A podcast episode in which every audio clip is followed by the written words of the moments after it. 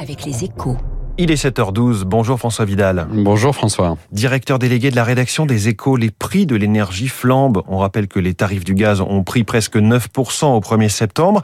Et Bruno Le Maire a ouvert la voie hier à une augmentation du chèque énergie. 6 millions de foyers modestes bénéficient de ce système.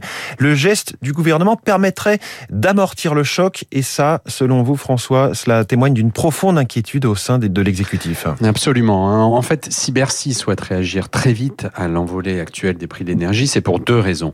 La première, c'est que le gouvernement veut éviter à tout prix une saison 2 de la crise des Gilets jaunes.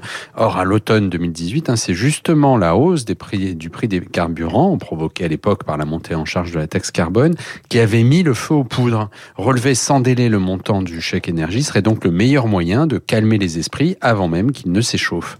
La seconde raison est liée à la campagne présidentielle. Il ne faudrait pas que l'inflation des prix d'énergie vienne ternir le bilan du quinquennat sur le pouvoir d'achat. Un bilan plutôt flatteur jusqu'ici. Ah oui, selon les, les, données publiées hier par la Banque de France, le pouvoir d'achat des ménages devrait effectivement progresser de près d'un et demi pour cent, 1,5% cette année, après avoir été euh, préservé l'an dernier. Oui, à cela, il faut ajouter les efforts faits avant la crise du Covid, hein, comme la prime d'activité, les baisses de cotisations sociales ou la suppression de la taxe d'habitation, par exemple.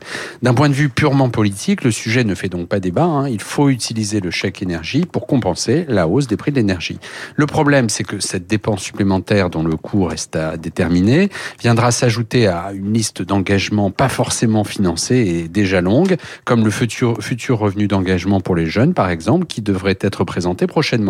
De quoi prouver, s'il en était besoin, que le temps du quoi qu'il en coûte est loin d'être terminé et que les candidats déclarés à la succession d'Emmanuel Macron, peu avares de dépenses nouvelles pour la plupart, ne sont pas les seuls à faire des promesses inconsidérées. Merci François Vidal et à la une de votre journal Les Échos ce matin. Outre le chèque énergie, il y a Danone avec un nouveau patron enfin aux commandes.